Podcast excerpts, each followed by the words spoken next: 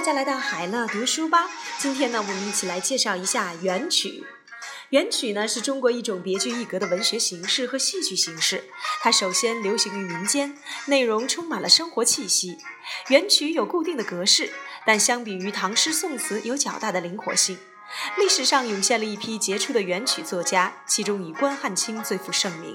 元曲和唐诗宋词一样，是中国古典文学的重要组成部分。元曲的兴起，对于中国民族诗歌的发展和文化的繁荣有着深远的影响。我们来看这段内容的词汇难点：别具一格的 （characteristic or distinctive or unique），流行于民间 （be popular among common people or be popular in the folk），充满了生活气息 （be full of the flavor of the life）。be full of the flavor of life。固定的形式 fixed form fixed form。相比于 compared with compared with。涌现 appear emerge or spring up。杰出的 outstanding or distinguished。最负盛名 be the most famous or be the best known or enjoy the best reputation。中国古典文学 Chinese classical literature。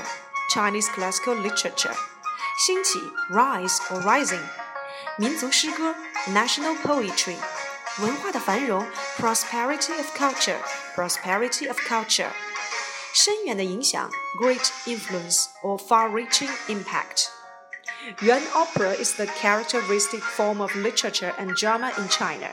It first became popular among common people as its content was full of the flavor of life. Yuan opera has its own fixed form but is quite more flexible compared with Tang and Song poetry.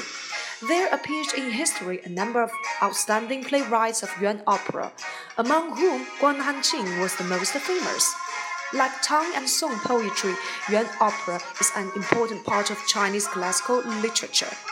The rising of Yuan opera has great influences on the development of national poetry and the prosperity of culture in China.